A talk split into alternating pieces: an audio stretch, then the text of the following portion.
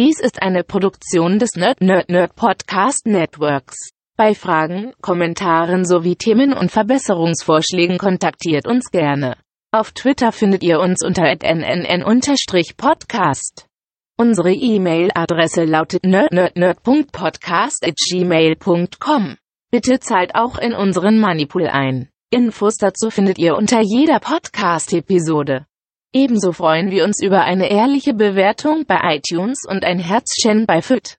Erzählt auch euren Freunden und Familien von uns. Vielen Dank. Der rote Punkt, nicht der grüne. der rote. Wobei es, man hat mir gesagt, es gäbe Sendungen von uns, die hätte man recyceln können. Aber naja, gut. ah, ja. Man weiß es nicht. So. Mhm.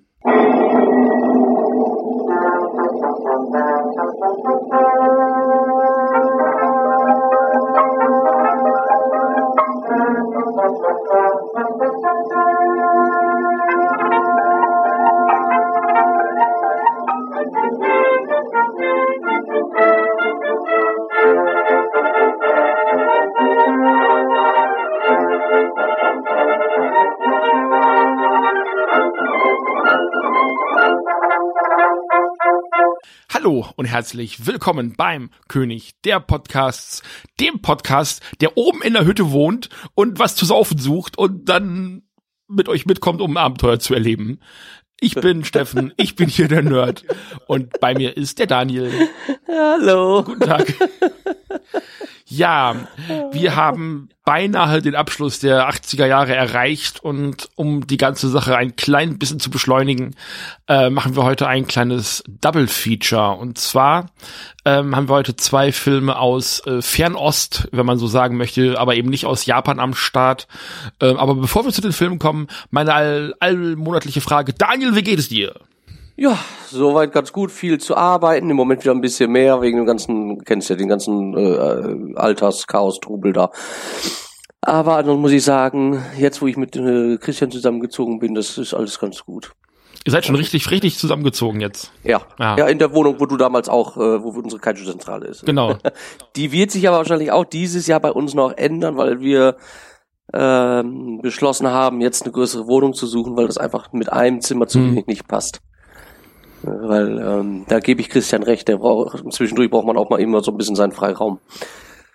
Na, ich finde das gut, dann werden jetzt 100% des Königs der Podcasts sesshaft. Das ist doch auch schön. Ja. Ja, ja genau. genau. So Und bei dir, wie geht's euch so? Uns geht's gut. Äh, ja. Wir kriegen hier so langsam so einen kleinen Lagerkoller. Ne? Ja. Es ist ja, ja äh, nicht, nicht äh, nicht unüblich in diesen Zeiten, in diesen Corona, ja. in, in, Zeiten von Corona, wie man so schön sagt. Es ist mhm. furchtbar, dieses, dieser Begriff, in Zeiten von Corona. Ja. So viel zum Thema Corona. Das, ja. das Corona-Update mit Dr. Ostendorf. Dr. Ja. Dr. Ostendorf. ja, einmal aus dem Westen der Spezialist und einmal aus dem Osten genau. der Großmann. ja, nee, wir haben äh, heute noch zwei Monsterfilme, da komme ich dann auch gleich nochmal zu. Ähm, und ich habe noch ein kleines Update zu machen äh, zu unserer äh, Sonderserie, die ja gerade gestartet ist vor zwei Wochen ungefähr, nämlich äh, König der Podcasts Guiden. Ich weiß nicht, hast du die Folge schon gehört, die äh, Bonusfolge? Äh, nee, bisher noch nicht. Bisher noch nicht. Ähm, genau, da hört ihr ab äh, jetzt schon seit Mitte März Nee, Mitte April, es ist ja April noch. Ähm, ja. Seit, seit Mitte April schon äh, die erste Staffel vom äh, König der Podcasts Guiden. Ein Podcast, von dem wir beide auch schon hier im Podcast ein bisschen länger gesprochen haben, wenn ich mich richtig erinnere. Ne? Mhm. Ich glaube, da haben wir noch in Reine aufgenommen, da hatten wir diesen Plan schon ja. mal gefasst, dieses ähm, Bonus-Ding mal irgendwann zu machen. Und das läuft jetzt tatsächlich und äh, das läuft jetzt für ein halbes Jahr, für sechs Monate. Ähm, das war das äh, Ziel. Und ähm, wenn ihr dann feststellt, ihr findet das gut und ihr möchtet mehr Bonusfolgen haben, ähm, der Moneypool ist weiterhin offen. Ihr könnt auch gerne ein zweites Mal Geld geben, wenn ihr das möchtet, wenn ihr schon mal Geld gegeben habt. Ähm, das ist gar kein Problem. Äh, wenn es euch möglich ist, natürlich. Also wir fordern von euch kein Geld, was ihr nicht habt. Das ist ähm, selbstverständlich. Aber ähm, wenn da, äh, wenn es da eben nach äh, sechs Folgen zu Ende ist, ist dann auch erstmal zu Ende und wir produzieren erst dann eben weiter, wenn wieder ähm, weitere 60 Euro zusammengekommen sind. Also nur für den Fall, dass euch das so gut gefällt, dass ihr sagt, hey, wir kriegen jetzt irgendwie zwei Folgen im Monat ähm, das möchten wir bitte weiterhaben, dann bitte weiterhin auch in den Moneypool einzahlen, damit ich sehe, dass ihr da wirklich Bock drauf habt. Und ähm, ansonsten war es dann auch für die eine Staffel schön und gut und wir warten dann eben, bis die Kohle wieder zusammengekommen ist. Ähm, das heißt, ähm, im Moneypool müssten jetzt so 70 Euro drinne sein. Ähm, Wenn es da auf 120 steht, gäbe es die zweite Staffel König der Podcasts Guide dann irgendwann, wenn wir sie auch aufgenommen haben. Das müssen wir auch noch mal irgendwann machen.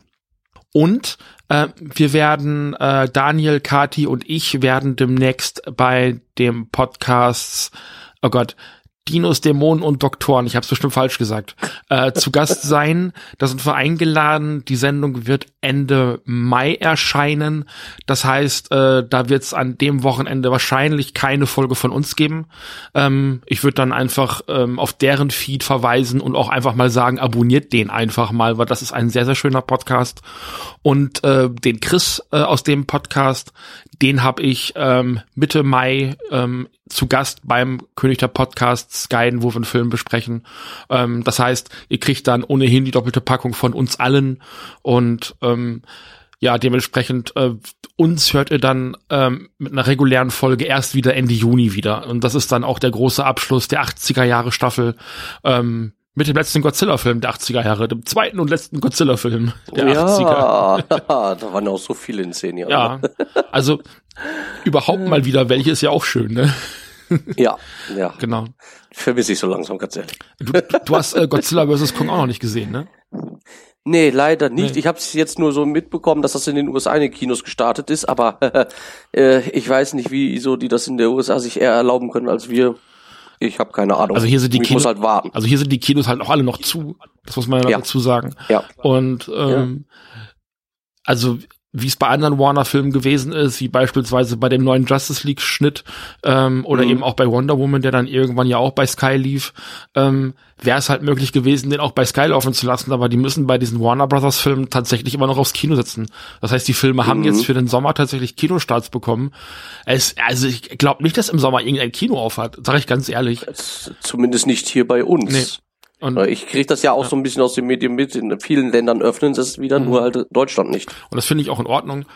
Ähm, Ja. Aber ich muss ganz ehrlich sagen, haut den Kram aufs Streaming. Also ganz ehrlich, also auch den Godzilla vs. Mhm. Kong. Ähm, der ist jetzt international der erfolgreichste Film während dieser ganzen Mhm. Corona-Pandemie-Zeit und eben deswegen, weil die Leute diesen Blockbuster, das ist der erste große Blockbuster seit Jahren, hätte ich fast gesagt, Ja. keine Ahnung. Die Leute, Ja. Leute haben einfach Hunger und Durst nach großen Filmen und auch bestimmt nach Kino, keine Ahnung. Ja. Ja. Ja, einfach mal wieder das Leben ein bisschen genießen können. Ne? Ich bin aber auch bereit, mir den auf dem Fernseher anzugucken, deswegen finde ich es ein bisschen schade. Ähm, also ich weiß von Leuten, die haben sich über Umwege und über VPN und hast du nicht gesehen, tatsächlich einen äh, Account bei HBO Max geklickt, ähm, um Mhm. den dann zumindest bezahlt, aber dann eben über Umwege gucken zu können. Und er ist auch in deutschen Podcasts und äh, anderen Publikationen auch schon besprochen worden und so weiter und so fort. Aber ganz ehrlich, ich habe schon so, ich bezahle schon so viele Streaming-Dienste und Ja. ich habe mir jetzt halt eben schon wieder Sky geklickt äh, für den Justice Mhm. League-Film. Und so richtig brauchen tun wir das gerade auch nicht. Keine Ahnung. Mhm. Ähm, ja, es also momentan finde ich es also schwierig, mir noch, also wenn es dann soweit sein sollte tatsächlich, ähm, noch wieder irgendwo was klicken zu müssen oder sowas. Also haut den wegen meiner für 15 Euro auf Amazon und dann gucke ich mir den auch an. Ich Ja, finde es du gerade. kannst ihn dir dann angucken. Habt ihr nicht auch Amazon? Hast du nicht irgendwas gesagt? nee, wir haben äh, Netflix, Netflix. und Disney Plus. Ja, vielleicht hauen sie den auf Disney Plus. Man weiß, irg Ja. irgendwann gehört Godzilla auch Disney. Warte mal ab. Ja, Das, ja das kriegen dauert auch noch lange. Das kriegen sie auch noch hin. So, Mickey, Ma Mickey Mouse gegen Godzilla. Das wäre doch mal ein Film. Goofzilla versus Maus. Ja. Ja, das So. wäre doch mal was. dann lass uns doch mal zu unserem äh, normalen Programm heute kommen. Mhm. Wie ich schon gesagt habe, äh, wir haben heute zwei Filme im Angebot, um das Jahr ein bisschen schneller abschließen zu können. Und ähm, uns verschlägt es dieses Mal in zwei Länder außerhalb Japans. Ähm, soll ich eine Reihenfolge bestimmen oder möchtest du einen von den beiden zuerst besprechen? Äh, ich gucke mal eben. Also zu den Ginseng King kann ich mehr sagen als zu diesem äh, Thunder of Giants. Serpent. Genau. Geht Das mir, Three-Head Monster. genau. Geht mir nämlich ganz genauso. Lass uns dann also gerne den äh, Ginseng King zuerst besprechen und dann können wir vielleicht Mhm. Ähm, aber das, das frage ich dann gleich nochmal, vielleicht so ein bisschen allgemeiner über ein Thema sprechen. Ähm, mhm. Genau. Ja, den, der Ginseng King äh, oder äh, Three-Headed Monster. Ich weiß, dass das dieses Mal eine Herausforderung ist, aber möchtest du versuchen, die Story zusammenzufassen? Kann ich gerne machen. Äh, tatsächlich fand ich von den beiden Filmen sogar den noch am interessantesten. Äh, es geht darum, ein Junge, ich würde sagen, irgendein asiatischer Junge, ich glaube Taiwan oder China, nee, er stand China drin, aber die haben sich auch alle ein bisschen ja, chinesisch angehört. Ich meine, Taiwan, China haben, glaube ich, eh die gleiche Sprache, oder ist, ist auch egal. Beides eine Form von Chinesisch auf jeden Fall. Ich meine, ja. das ist, wäre auch ja. ein taiwanesischer Film, ja. Ja, also ich hab's, die klangen auf jeden Fall so chinesisch und nicht japanisch, man hat schon die, die, die deutliche Aussprache gehört. Ähm, hat also so ein kleines, ja fast wie Ingwer sah das aus, aber es das heißt wohl Ginseng hat es da äh, versucht zu fangen. Das ist so ein kleines lebendiges Wesen gewesen und ähm, bei dem Versuch ist er auf den Baum geklettert, wurde von einer Schlange in den Finger gebissen und wäre an Gift gestorben. Aber dann kam der tausendjährige Ginseng-König und hat ihm das Leben gerettet und gesagt, der soll demnächst bitte etwas vorsichtiger sein. Dann ist der Junge nach Hause, der Ginseng-König wurde dann auf einmal von äh, irgendwelchen Mönchen verfolgt und dabei hat ein Mönch in einem Kampf dann ihm so eine, ja, also es hieß Viskas, das ist glaube ich so, so, so eine ähm, Bortel oder was das da ist, abgeschlagen, das ist auf irgendeinem Grab gelandet. So ein Schnurhaar. Und aus dem, ja, genau. ja genau, Schnurhaar, ja, hm, sah, ist, genau. Und auf jeden Fall dann ist daraus ein Zombie äh, entstanden aus dem aus dem ähm, Grab entstiegen mit einer, das konnte man schnell sehen, mit einer deutschen Medaille. Das heißt, und äh, so wie der sich auch bewegt hat und wie er seinen Gruß gemacht hat, wusste man sofort, es handelt sich um einen Nazi-Soldaten. So, der ist dann später in das Haus von der Mutter und dem, dem Sohn, also diesem Kind, das am Anfang da den Ginseng gesammelt hat oder gesucht hat, da auf einmal aufgetaucht, hat wahrscheinlich durch den Geruch von Ginseng ist angelockt worden und ist dann da in einem Haus gewesen, hat die ganze Zeit alles verwüstet und kaputt gemacht und dann ist er kurz danach wieder verschwunden. Dann hat der die Mutter wurde allerdings dabei sehr stark verletzt. Ich glaube, gebissen wurde die und Blut wurde rausgesaugt, so ein bisschen wie ein Vampir. Dann hat der kleine Junge einen Mönch gerufen, einen guten Mönch, so, so einen typischen, den man so kennt aus Charlene oder so. Und der hat dann gesagt, der Junge soll mit Kräutern als alles zubereiten und so weiter, aber dadurch, dass die keinen Ginseng hatten, hätte das eh nicht geklappt. Dann tauchte der Ginseng-König wieder auf und hat ihm da eine, hat dem Jungen eine Wurzel äh, Ginseng, eine, er hat ein bisschen was von sich abgebrochen und dann in den Topf getan. Und das hat dann wieder diesen Nazi-Zombie angelockt. Der ist durch das Haus, hat sich dann äh, wollte sich dann an den Mönch vergriffen, hat aber wieder losgelassen, weil er den Ginseng im Topf in der Küche gerochen hat und ist in die Richtung gegangen. Der Mönch hatte dann so eine Schürze mit dem, ja, das ist umgedrehten Hakenkreuz, ich weiß gar nicht, wie das heißt, aber das ist auf jeden Fall so ein Glückssymbol in der asiatischen Welt. Das soll Böses vertreiben und so weiter. Aber dieser Nazi-Zombie, der ein bisschen dumm und, und äh, dämlich auch gewirkt hat, der hat sofort Hitlergruß gemacht, stand da doof rum und hat nichts mehr getan. Hat wahrscheinlich auf Befehle gewartet. Der Mönch wusste gar nicht, warum er das auf einmal macht, dachte, er hätte ihn irgendwie durch seine Mantren und sowas unter Kontrolle gebracht, hat den versucht zu fesseln. Dabei hat er die Schürze mit dem Hakenkreuz verdeckt auf das Bett gelegt und der Zombie kam auf einmal wieder zu sich und hat die weiter verfolgt. Er hat den Mönch aus dem Haus geschmissen und da kam wieder dieser Ginseng-König, der hat den, ähm, den Jungen mitgenommen und dann sind die über ein Minenfeld gerannt und dieser Zombie halt hinterher und dann auf einmal ist der auf eine Mine getreten und es explodiert und das war's dann mit dem Zombie. Das gibt's nicht mehr. Das war die, das Ende der, der Zombie-Geschichte, aber die Mutter ist ja noch weiterhin, ähm, ja, blutleer, blutarm. Und der Ginseng-König wollte ihr gerade helfen, dafür wird er gefangen genommen von den ganzen Mönchen und den bösartigen Mönchen, das sind irgendwie so andere, und die entführen ihn und bringen ihn in ein in ein äh, anderes Land, das 66.000 Meilen, glaube ich, entfernt war. Also er wusste, natürlich wusste der Junge jetzt nicht, was er machen sollte, und dann tauchte ein alter Opa auf. Das ist dann, stellte, stellte sich wohl heraus, der Erdkönig. Der König, Erdgott oder sowas auf jeden Fall. Und Dank, dank ihm finden die so einen Weg, dass die zwei Riesen finden. Einer hatte riesige Ohren, der andere lange Stielaugen und die haben dann denen gesagt, wo die hin müssen.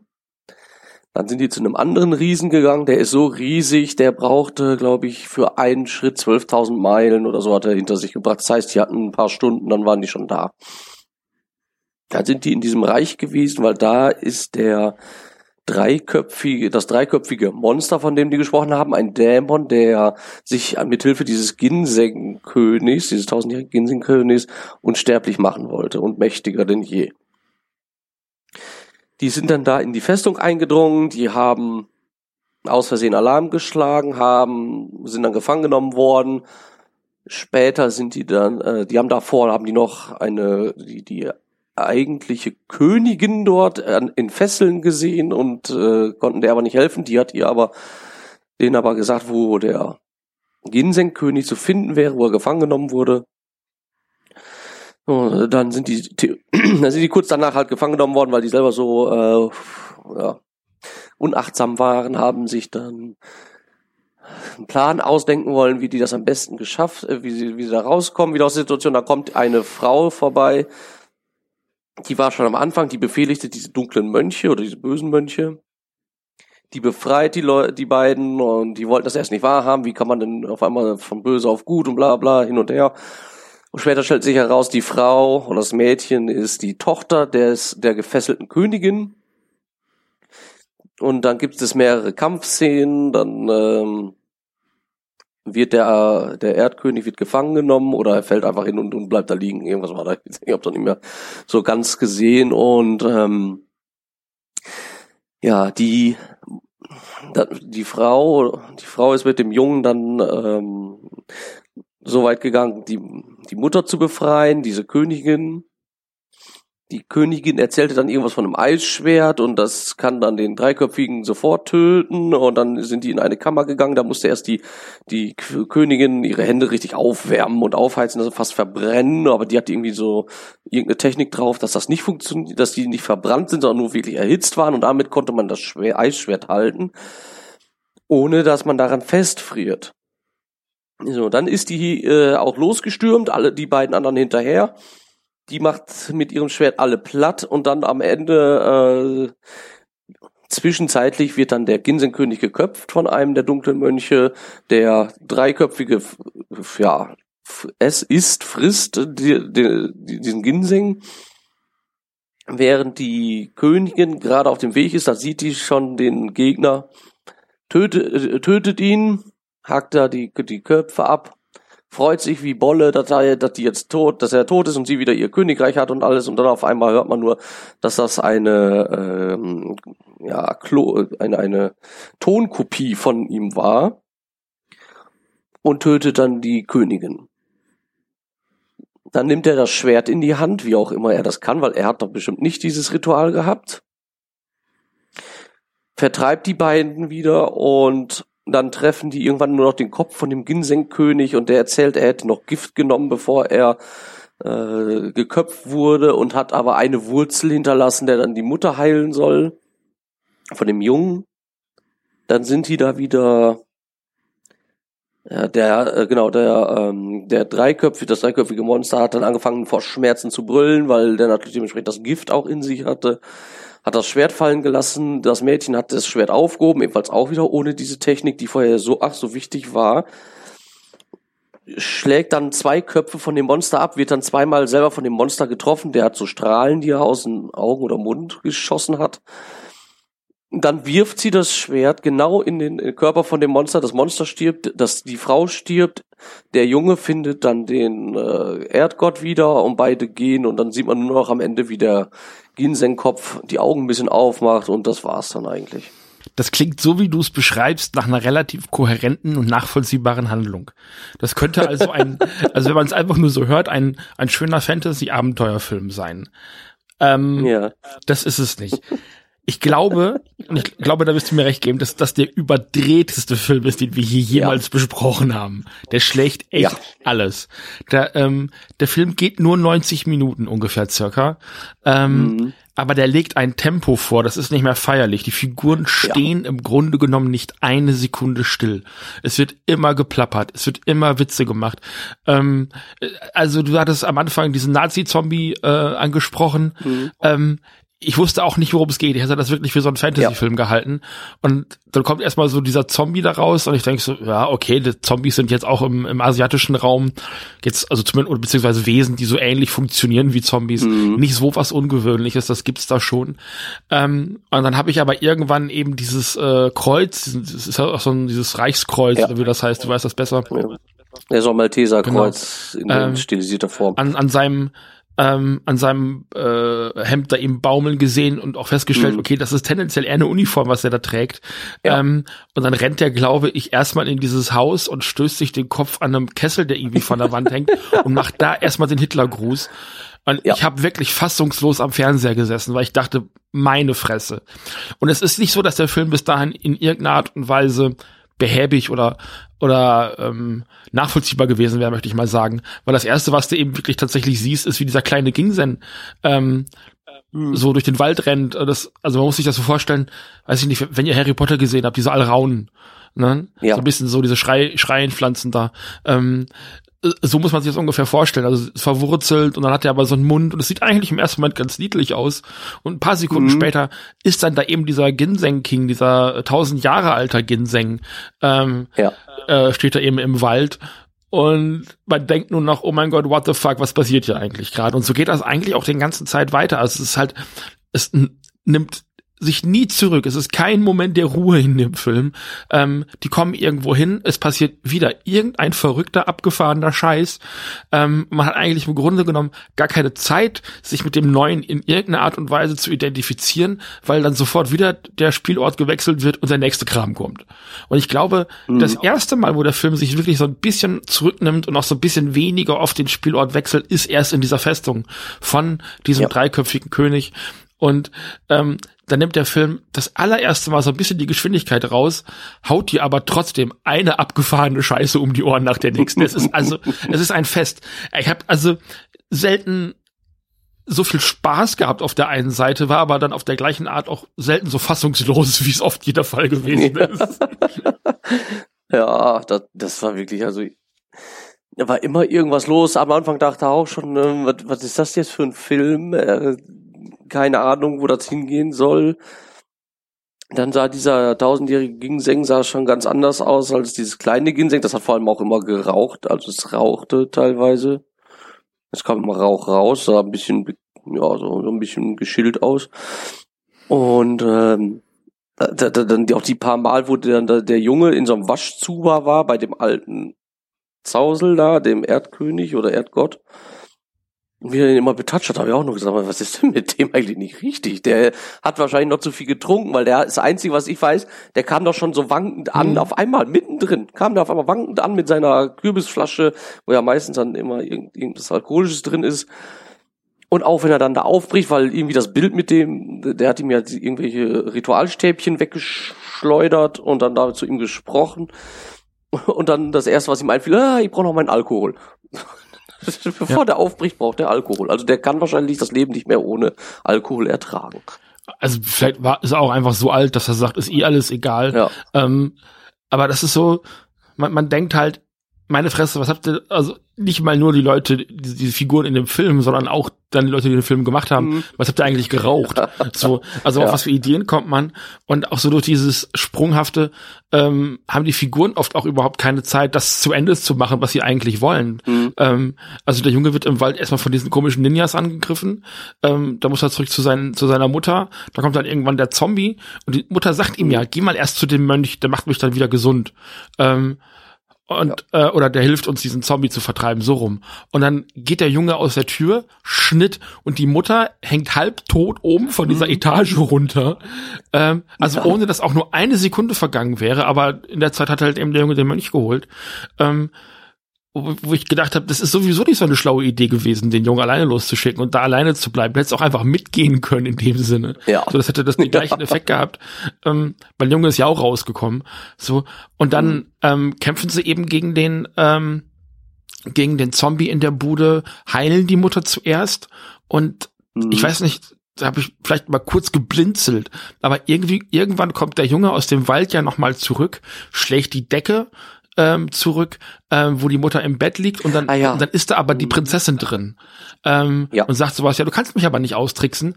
Ähm, und dann liegt die Mutter, glaube ich, und ich habe das erst gedacht, ähm, also augenscheinlich tot unterm Bett.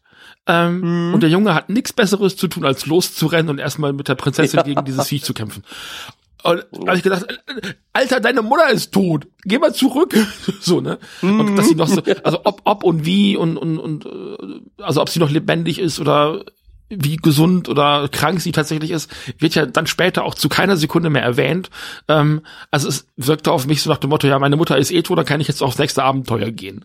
So, also es geht halt die ganze Zeit so weiter. Ähm, und dann ähm, gehen sie ja mit dem Zuhause-Oper, ziehen sie dann ja los ähm, in diese andere Dimension wo dann ja. so das erste Mal Dinge vorkommen, wo ich gesagt habe, das geht so grob ins Kaiju-Genre, ähm, mhm. wo dann eben diese Riesen sitzen, der eine kann alles hören und der eine kann alles sehen, so. Ähm, mhm. Der Typ ähm, mit den Stielaugen guckt dann so, wo dann eben dieser Dämon äh, lebt und ich habe das also zumindest bis zu diesem Nazi-Zombie noch so im feudalen Japan angesiedelt, äh, feudalen Asien oder sowas angesiedelt. In so einer normalen ja. Fantasy-Welt. Ähm, und ich glaube auch, dass der Film sich jetzt nicht so besonders ernst nimmt, sage ich ganz ehrlich. Also, das ist sicherlich kein, ähm, keiner von diesen ähm, sauteuren asiatischen äh, Eastern-Filmen, wie sie mal äh, in den 2000 oder sowas auch hier in Deutschland sehr erfolgreich gewesen sind, sondern das ist wahrscheinlich von vornherein schon als Komödie, Schrägstrich Kinderfilm angelegt gewesen. Aber mhm. sobald eben dieser Nazi-Zombie dabei ist, weißt du schon überhaupt nicht mehr, was für eine Zeit du diesen Film ja. ansiedeln musst. Also muss natürlich irgendwo Post-Zweiter Weltkrieg irgendwo sein, ähm, mhm. was natürlich auch an, an Asien nicht spurlos vor, äh, vor, vorbeigegangen ist. Ähm, aber dann ja. guckt eben dieser ähm, äh, dieser Stielaugentyp in der Gegend rum und das erste, was er macht, ist nach Ägypten zu gucken und sagt, oh, da ist aber die Sphinx, ja. das ist ein Menschenkopf auf einem Löwen, das muss auch ein Dämon sein und so weiter und so fort. Ja. Und ich habe gedacht, okay, keine Ahnung. Und dann guckt er noch einer nackten schwimmenden Ägypterin auf den Arsch, die aus, aus dem Pool steigt. Und ich habe gesagt, Leute, was ist denn los mit euch? Was passiert denn da? Ne? Und dann sagt der andere Typ zu ihm noch, ey, komm, die, die wohnen nicht so weit weg, äh, guck mal hier in der näheren Umgebung. Und du wusstest überhaupt nicht mehr, was Phase ist, wo du überhaupt bist, in was für einer Region der Welt du dich überhaupt aufhältst, weil der Film dir überhaupt nicht klar macht, wo du dich, also wo du gerade bist und wie das alles geografisch zusammenhängt. Wenn die zehn Kilometer laufen müssen, dann ist das genau ein Fingerschnipp und die sind da. Und das ist total irritierend. Hm. Ähm, okay. Dann kriegen sie, und das ist, glaube ich, so der Punkt, wo ich ge dann gesagt habe, okay, jetzt ist mir auch wirklich alles komplett egal, kriegen sie ein Handy geschenkt. Also anders kann ja, ich das nicht erzählen. Dieses Ding, ja. Ja, dieses komische Teil. Hm. Ähm, sieht aus wie so ein kleines Grammophon, hätte ich fast gesagt. Mit ganz hm. vielen Kabeln und so, so Streben und so einem kleinen, äh, so einem kleinen Trichter. So, es ist also so ein bisschen so ein kleiner Flapp äh, Plattenspieler, äh, so ein Grammophon hm. halt. Und es, also es ist, ich dachte, was ist hier los? Ja, das ist zum Telefonieren da, ein Transmitter. Damit könnt ihr uns ja. erreichen und so weiter und so fort. Und ich dachte, okay, ich hätte das nachvollziehen können.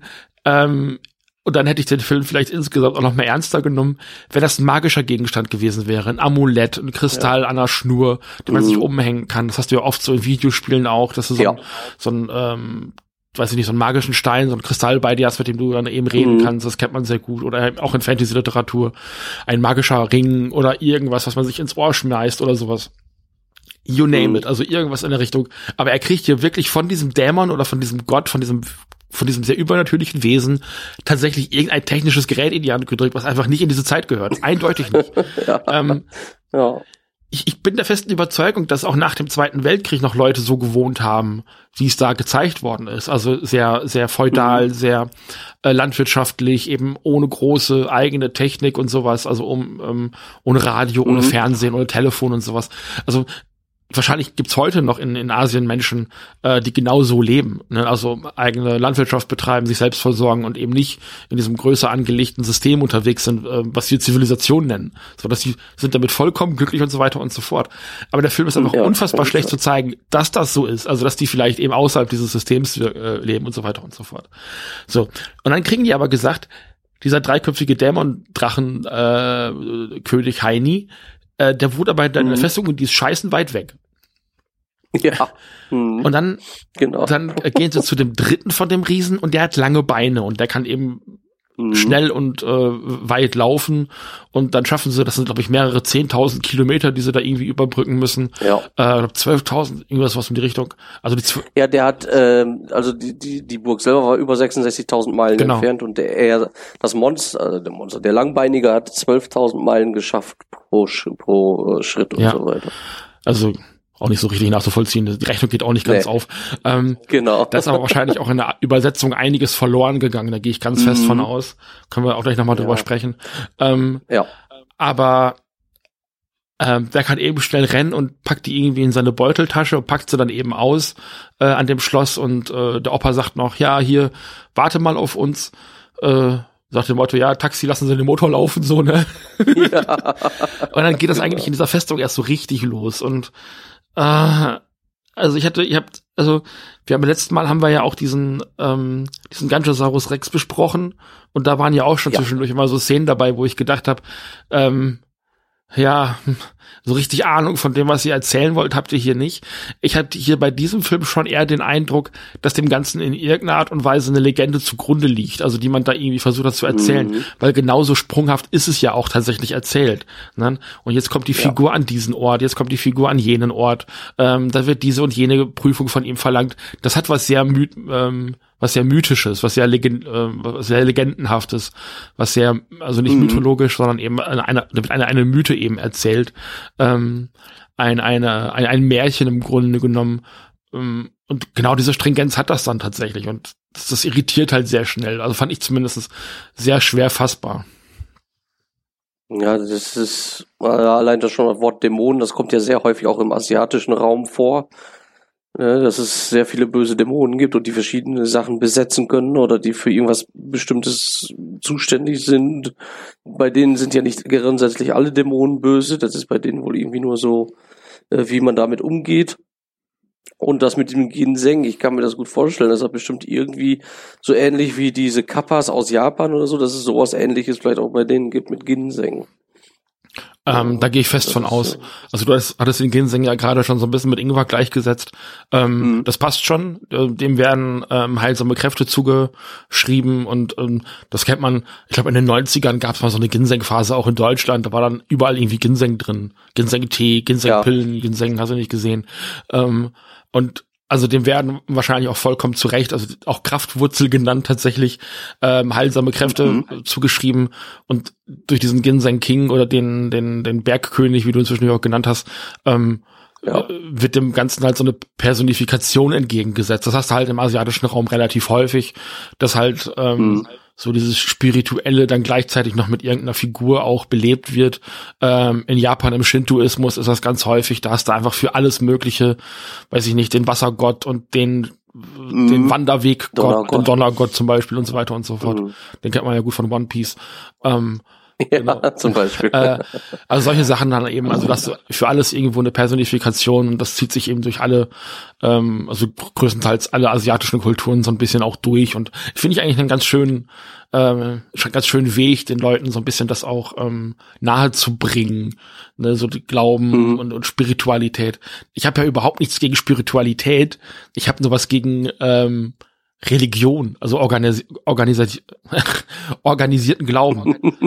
also das ist, glaube ich, so, weil da, wo es äh, organisiert wird, ähm, ist immer auch mit Willkür, ähm, hat man so ja. Willkür zu tun. Und also diese diese Art von von Spiritualität, diese diese Naturgeister Glauben, den es im asiatischen Raum gibt, den unterstütze ich voll. Ich finde das großartig und ähm, das hat weniger was mit, ähm, mit dem zu tun, was wir hier in Deutschland oder im, im europäischen christlichen Raum als, äh, als Glaube und, und Religion äh, verstehen. Damit ist relativ wenig zu tun. Das ist eine ganz andere Hausnummer, die ich auch sehr faszinierend finde. Ähm, mhm. Deswegen faszinieren mich, faszinieren mich solche Filme, solche Legendenfilme auch. Und gerade ähm, mal was zu sehen, was eben nicht aus Japan kommt, weil das hat man, glaube ich, in Animes und also sowas wie Shihiros Reisen ins Zauberland, ähm, was ja, was ja voller Yokai ist, also den Namen äh, mhm. die japanischen Götter für alles und Geister für alles, ähm, hat man hier halt eben mal Wesen, die aus einem anderen Kulturkreis kommen, also aus diesem chinesisch-taiwanesischen Raum. Ähm, mhm. Gibt es natürlich Parallelen dazu, weil die Japaner ähnlich den Römern auch Kulturassimilation äh, betrieben haben, sondergleichen. Ähm, mhm. Aber ähm, hier mal was Eigenständiges, nicht Japanisches zu sehen, war sehr, sehr spannend. Ähm, also da hat der Film mich auf jeden Fall sehr überzeugt.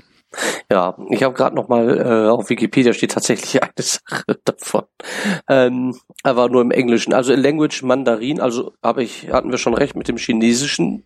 Mandarin ist ja die meistgesprochene Sprache der Welt. Mhm. Das Mandarin-Chinesisch und geht 85 Minuten und vor allem das habe ich jetzt gerade gesehen.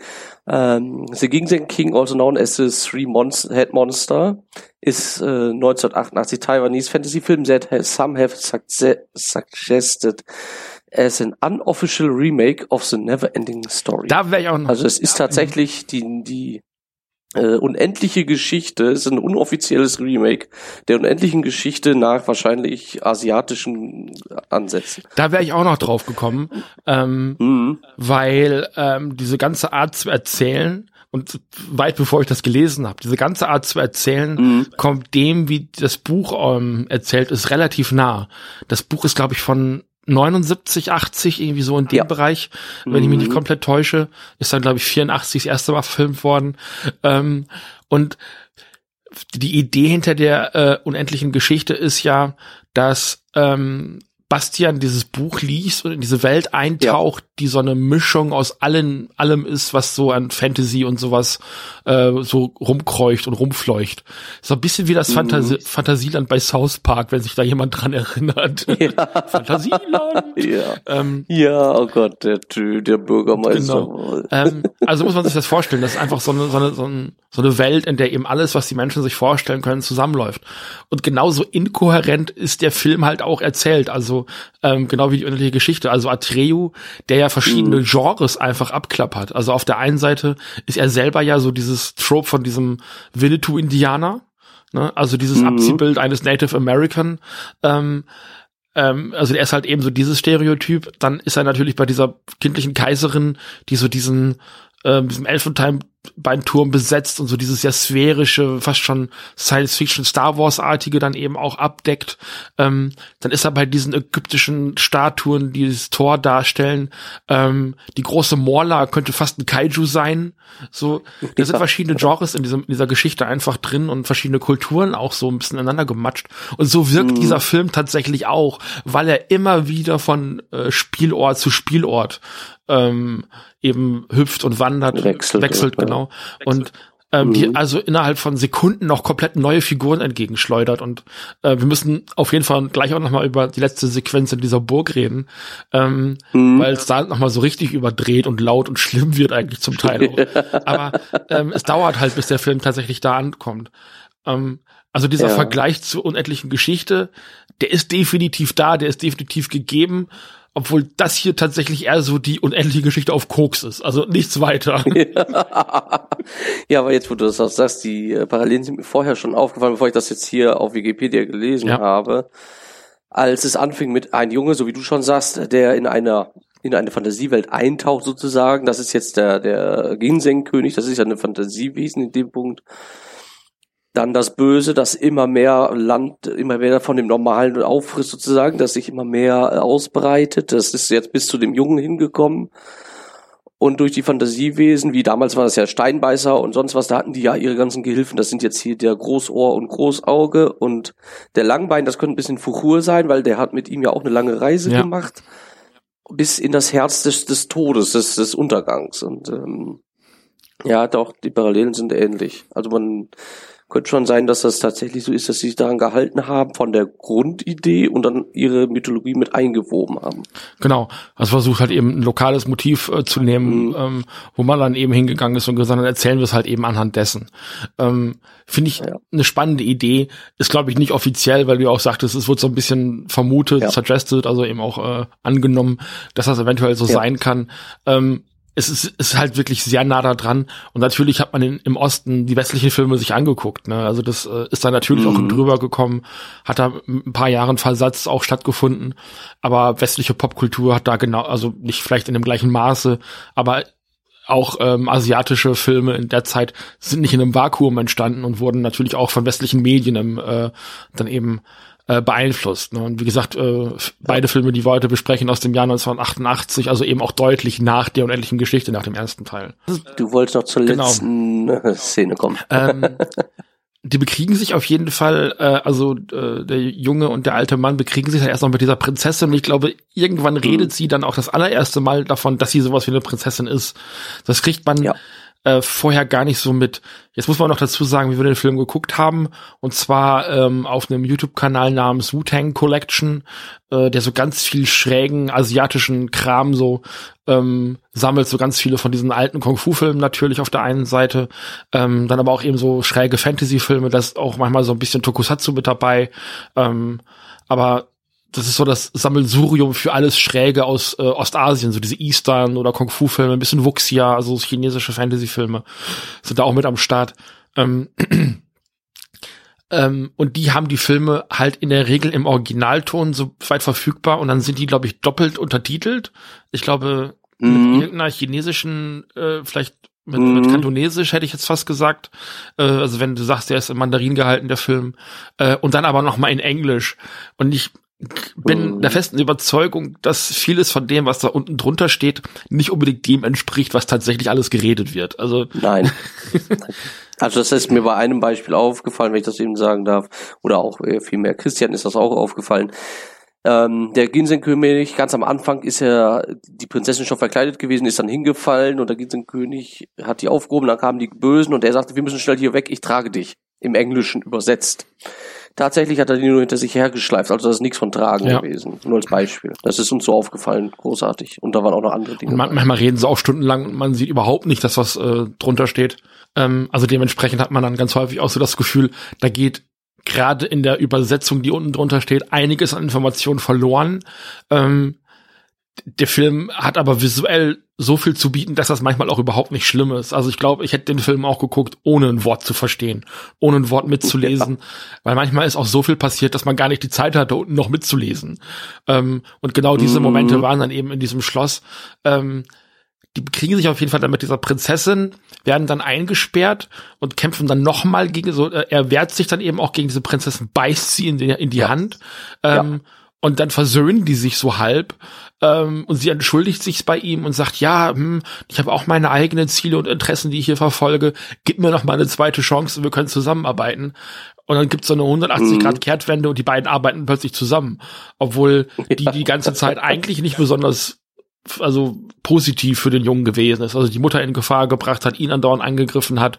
Und man hatte auch die ganze Zeit das Gefühl, dass der eigentlich, äh, dass sie eigentlich auf der Seite des dieses dreiköpfigen Monster-Dämonenkönigs da irgendwie ja. am Start ist. Mhm. Ähm, wo ich dann auch gesagt habe, so ja, also dieser, dieser sehr schnelle Charakterwandlungsmoment, den konnte ich da auf keinen Fall nachvollziehen, der war mir zu schnell. Mhm. Ähm, ja, ich hatte das so, als ich habe es ja ein bisschen durchgelesen, als sie das, das ist ja, wo sie die gerade aus dem Gefängnis äh, befreit ja. haben. Und der Junge, den gerade, die gerade angegriffen hat, hat sie auch gesagt, ja, jeder hat nun mal seine Seite und ich möchte jetzt meine Geschichte dazu sagen. Ja. So, und die haben die gar nicht versucht anzuhören, sondern hat der Junge, so wie du schon das sofort angegriffen. Ja, dieses Hin und Her, ich kann es verstehen, das ist natürlich komisch, komisch nachzuvollziehen. Andererseits ist es für mich eine Lehre, dass man nun mal nicht alles so hinnehmen muss, wie man sieht. Es kann immer noch was anderes dazwischen sein, das man nicht kennt, weil äh, du hast zum Beispiel eine andere Geschichte zu erzählen als ich. Mhm. Und deswegen kann das manchmal vielleicht immer aussehen, als wenn, wenn wir vielleicht nicht einer Meinung sind, aber im Grunde kann das trotzdem so aussehen. Also es ist immer so ein bisschen schwierig. Anderer Meinung zu sein ist das eine. Ähm, mhm. Also zumindest wirkte es auf mich so, als hätte sie seine Mutter umgebracht. Ma Mama umbringen ist keine Meinung. Ich weiß ich nicht. Nein, das nicht. Das nicht. Aber ähm, sei es ja, wie gesagt, ich fand diesen Moment, dass er das auch so schnell akzeptiert, ein bisschen, ein bisschen an den Haaren herbeigezogen. Mhm. Zumindest ist mit der Übersetzung, die drunter stand. Vielleicht haben die sich in dem ja. Moment auch einfach nochmal abgesprochen, dass sie gesagt hat, du, äh, ich bin auf deiner Seite, ich kann dich hier durchführen, ich bin stärker als du und so weiter und so fort.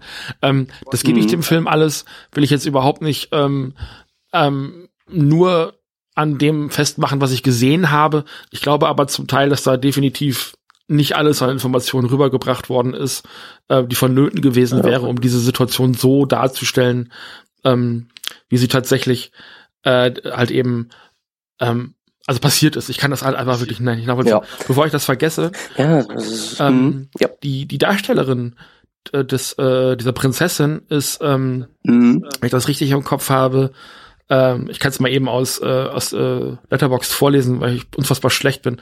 Äh, Cynthia Yang Li Ching ähm, oder wie man sie international kennt, äh, Cynthia Can, wie sie sich, glaube ich, genannt hat. Mhm. Das ist bis heute eine der erfolgreichsten chinesischen Actiondarstellerinnen.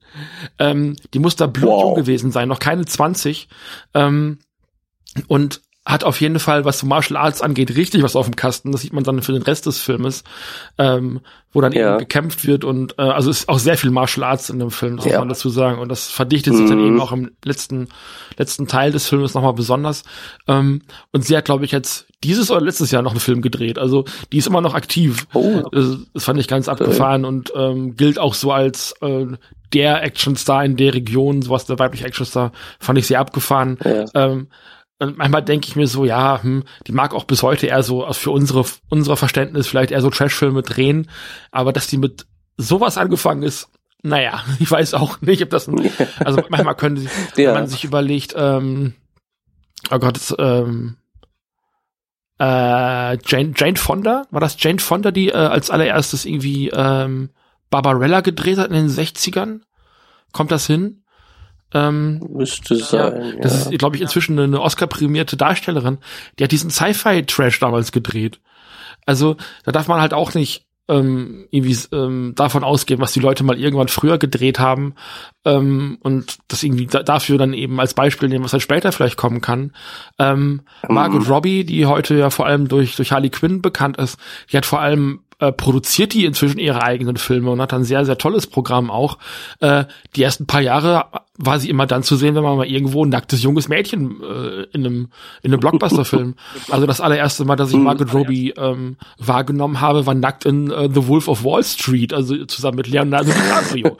Und äh, inzwischen ist das eine, also okay. ist halt, inzwischen gilt sie wirklich als eine sehr, sehr gute, tolle Schauspielerin, ähm, so wie mhm. Bombshell, was so ein ähm, ja, so eine Art Biopic ist von drei Frauen, die so einen Sexskandal in der Journalismusbranche in Amerika aufdecken. So, eine, so, ein, so ein dramatisiertes Biopic. Ähm, und da ist sie großartig.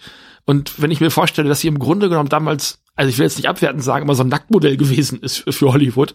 Also ähm, mhm. das mal so als Beispiel dafür, dass ein ähm, dass halt ein schlechter oder trashiger Start in der Karriere nicht unbedingt heißen muss, ähm, dass die Leute später dann nicht ernst zu nehmen sind ich meine allen voran hier äh, Robert Pattinson, der in diesen trashigen ähm, Twilight-Filmen gespielt hat. So, ich will mir über die Filme mhm. kein großes Urteil bilden, weil ich sie nicht gesehen habe.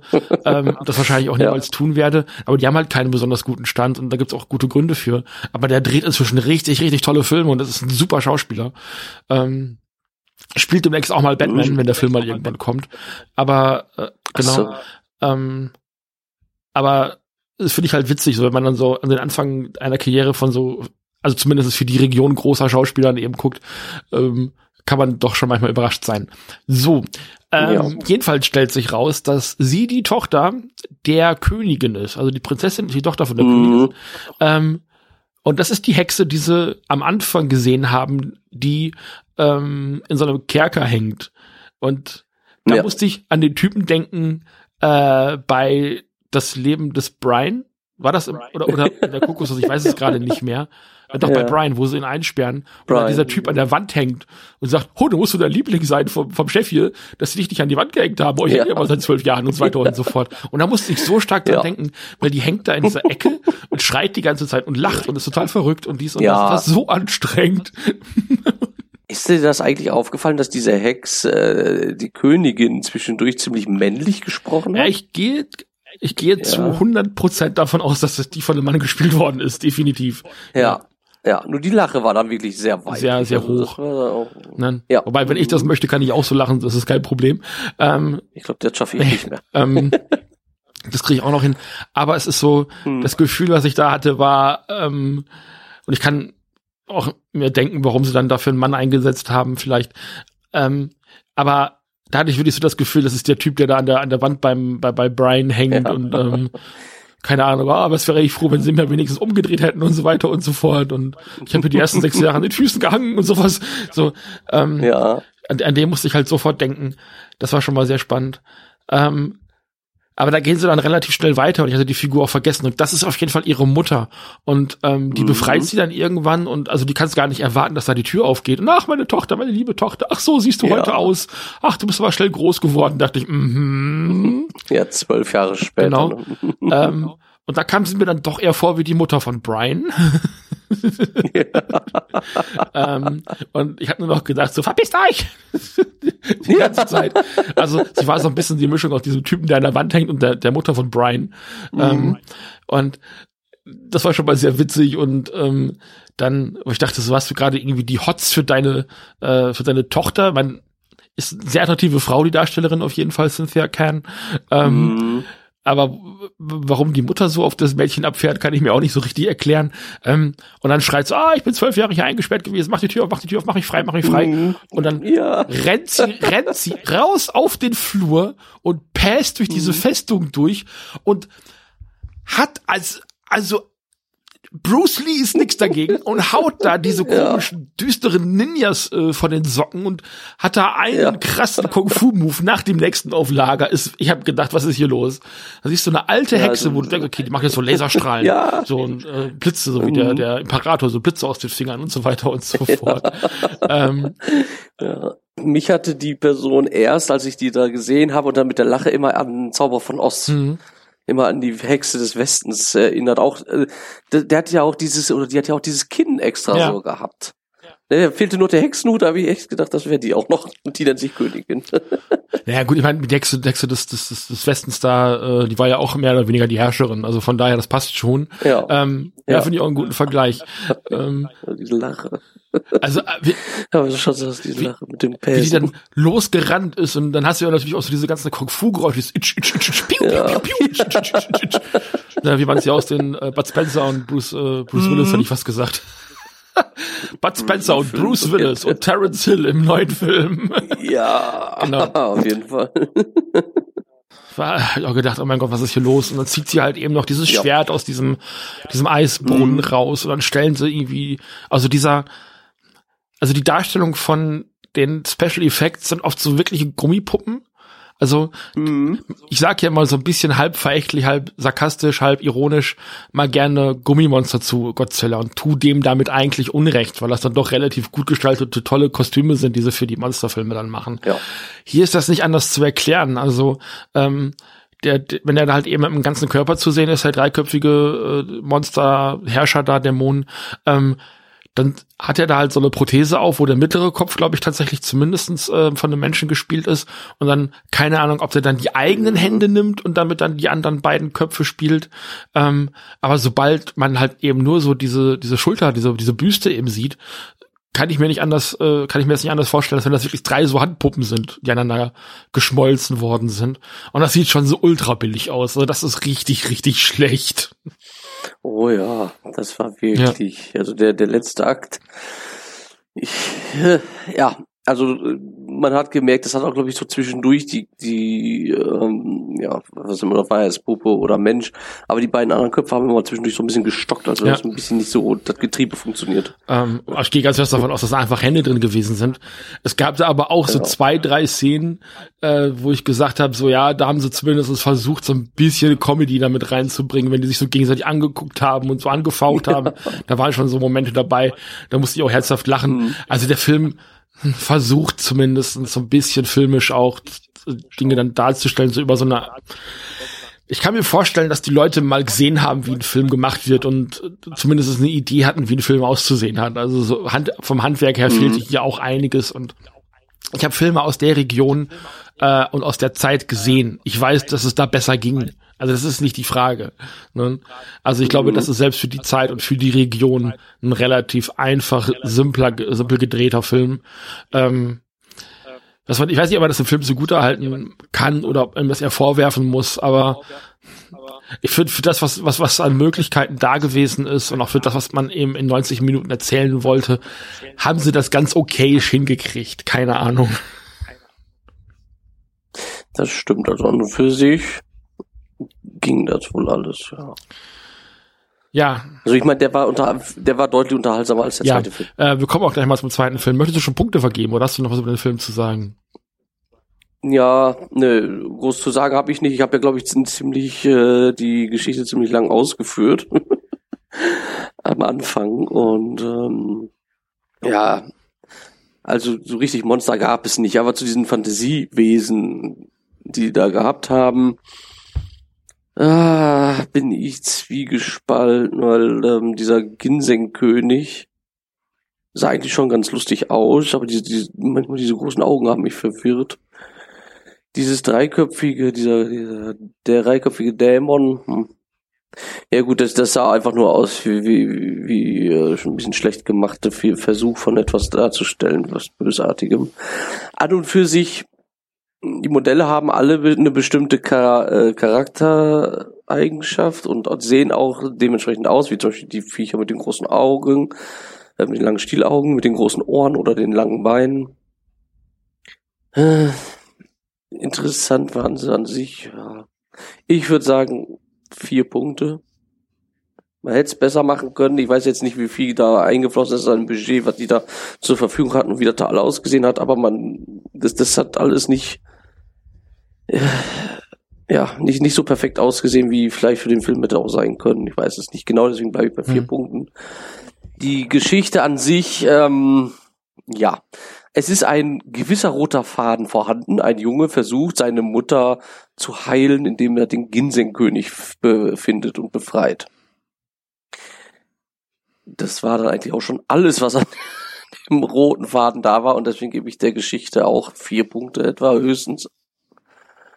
Und ähm, ja, die Schwierigkeit, aber das ist jetzt nicht die, die Schuld des Films, die Schwierigkeit war, weil es einmal in Chinesisch und in Englisch beides unter äh, äh, in ähm, Untertiteln waren, war es für mich schwierig, den Film zu sehen und gleichzeitig auf die Untertitel zu achten. Ich musste also immer wieder entscheiden. Das setze ich jetzt aber nicht dem Film zu Last, weil das kann er ja nicht wissen. Insgesamt würde ich sagen, sind es etwa vier Punkte. Ich finde ich find dem, finde es gerade schwierig, dem Film Punkte zu geben. Ich habe dem Film mhm. bei Letterboxd drei von fünf gegeben. Ähm, aber wie wir schon mal öfter festgestellt haben, sind Letterboxd Sterne nicht dasselbe wie König der Podcasts Punkte, weil wir hier doch mhm. eher das Handwerk ähm, ähm, besprechen und ähm, bewerten und nicht unbedingt so die Gesamtguckerfahrung. Also du hast ja beim bei Letterboxd nur eben diese Sternewertung und hast äh, von von einem halben bis oder von null bis zu fünf äh, Sternen alles zu vergeben in Halbsternschritten. Ähm, das machen wir hier jetzt mhm. in der mhm. Regel nicht, dass wir irgendwie so Halbpunkte geben. Kann man natürlich, wenn man das möchte, aber ist, glaube ich, hier noch nicht so häufig vorgekommen. Ähm, deswegen, also das nochmal vorneweg. Also ich habe dem eben drei von fünf gegeben, aber die hat sich der Film einzig und allein dadurch verdient für mich, dass er so unfassbar sehenswert ist. Ähm, ich ich mhm. glaube, dass wenn ich mit ähm, asiatischem und vielleicht in dem Fall sogar taiwanesischem Kino aus dieser Zeit ein bisschen mehr vertraut wäre. Ähm, vielleicht auch mit den Legenden und Mythen, auf denen äh, dieser Film basiert. Wenn ich da ein bisschen mehr vertraut wäre, dann hätte ich den Film vielleicht ein bisschen besser lesen können. Weil du natürlich wenn du Filme machst und auch Filme konsumierst, da werden, wird Bildsprache benutzt. Ähm, also mhm. ganz einfaches Beispiel, wenn du äh, einen Schnitt machst ähm, und es ist in dem ersten Schnitt ist es abends und im nächsten Schnitt wird eine Straße gezeigt und es ist tagsüber, dann weißt du im Kopf, da ist ein Tag vergangen. Ähm, wenn äh, du in der Wohnung bist und du siehst eine Figur irgendwo rumsitzen und dann wird einmal langsam auf schwarz geblendet und dann wieder langsam reingeblendet, dann weißt du, auch wenn es vielleicht immer noch draußen genauso hell ist wie vorher. Jetzt ist sehr viel Zeit vergangen. So, das sind so Tricks, die man erzählen kann über Bildsprache, wo man ähm, halt relativ leicht, ohne es sagen zu müssen, erzählen kann, also in dem Fall eben, wie Zeit vergeht.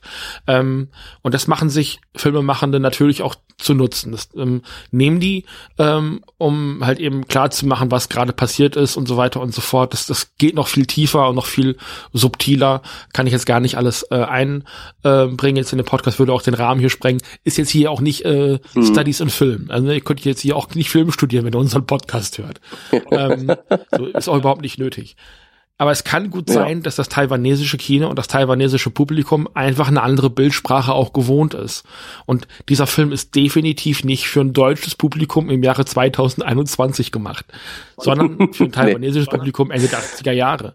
Ähm, das heißt, vielleicht habe ich einfach viele von diesen Symbolen und, und Bildsprachendingern überhaupt nicht verstanden. Deswegen wirkt es in dem Film halt auch so, als würde im Grunde genommen keine Zeit vergehen, aber die legen unfassbar viel Strecke zurück. Vielleicht sehe ich einfach die Schnitte nicht oder es wird da einfach anders benutzt. Kann ich nehme ich alles irgendwo in Kauf zu sagen, ähm, das ist mir auch bei vielen japanischen Filmen schon so aufgefallen, aber da noch nicht so besonders weil die sich noch mal stärker ans westliche Kino angleichen irgendwann oder angeglichen haben über die Jahre. Mhm. Ähm, und das mag mhm. hier eben nicht der Fall sein. Das halte ich dem Film auf jeden Fall nochmal als auf der Plusseite zugute. Und das habe ich auch zwischendurch gemerkt. Ich habe gemerkt, da ist jetzt gerade irgendwie ein Filmsymbol, ein, ein, ein Element, was mir erzählen soll, was gerade passiert. Und ich verstehe es gerade einfach nicht. Ich krieg's im Kopf nicht zusammen. Ähm, es, ein Beispiel kann ich sagen. Und zwar rannte der Zombie immer aus dem einen Haus raus. Dann gab es einen Schnitt und er rannte in diese Scheune rein. Mhm. Und das war nahtlos, aber er kam immer von außen. Und ich gehe davon aus, dass die Scheune ein zweites Gebäude neben dem Haupthaus gewesen ist. Also da, wo das ganze Stroh ja. und, äh, und so gele gelegen hat. Ähm, ich hatte aber am Anfang äh, gedacht, dass ein zweiter Zombie dazugekommen ist, weil ich den Eindruck hatte, also der bricht ja, glaube ich, am Anfang nochmal durch die Wand. Ähm, und ich hatte mhm. am Anfang tatsächlich für einen kurzen Moment das Gefühl, es wären zwei Zombies, weil er nochmal neu ins Haus reingekommen ist. Und das, das ähm, diese Momente gab es ein paar Mal. Es war ein paar Mal der Fall, dass ich den Eindruck hatte, dass gerade irgendwas passiert und hat sich aber nach so zwei, drei Sekunden eingestellt, okay, ist anders gemeint gewesen, aber der Film hat mir das irgendwie anders vermittelt. Und das mag für ein taiwanesisches Publikum oder für ein äh, asiatisches Publikum grundsätzlich einfacher gewesen sein, das zu entschlüsseln. Vielleicht war mhm. es auch einfach schlecht gemacht. Ich weiß es nicht. Ich kann es nicht sagen. Ist beides möglich. Ähm, dass das halt zum einen nochmal zur Machart des Filmes. Ähm, ich mochte das Monsterdesign in der Regel ganz gerne. Äh, der Ginseng King ist vermutlich von einem Kind gespielt worden, mit so einem Ganzkörperkostüm in der Regel. Manchmal auch manchmal so eine, so, so eine Handpuppe, das konnte man ganz gut sehen. Ähm, das war mhm. spannend. Der, der Nazi-Zombie ist ein What the fuck-Moment sondergleichen. Ähm, ja. Sehr, sehr schräg. Ähm, dieser dreiköpfige Dämonentyp ist krass, der mit den Stielorgen und der mit den Ohren und den Beinen ist einfach ungewöhnlich. Ich glaube, die Monster sind hier am ehesten durch ungewöhnlich zu beschreiben.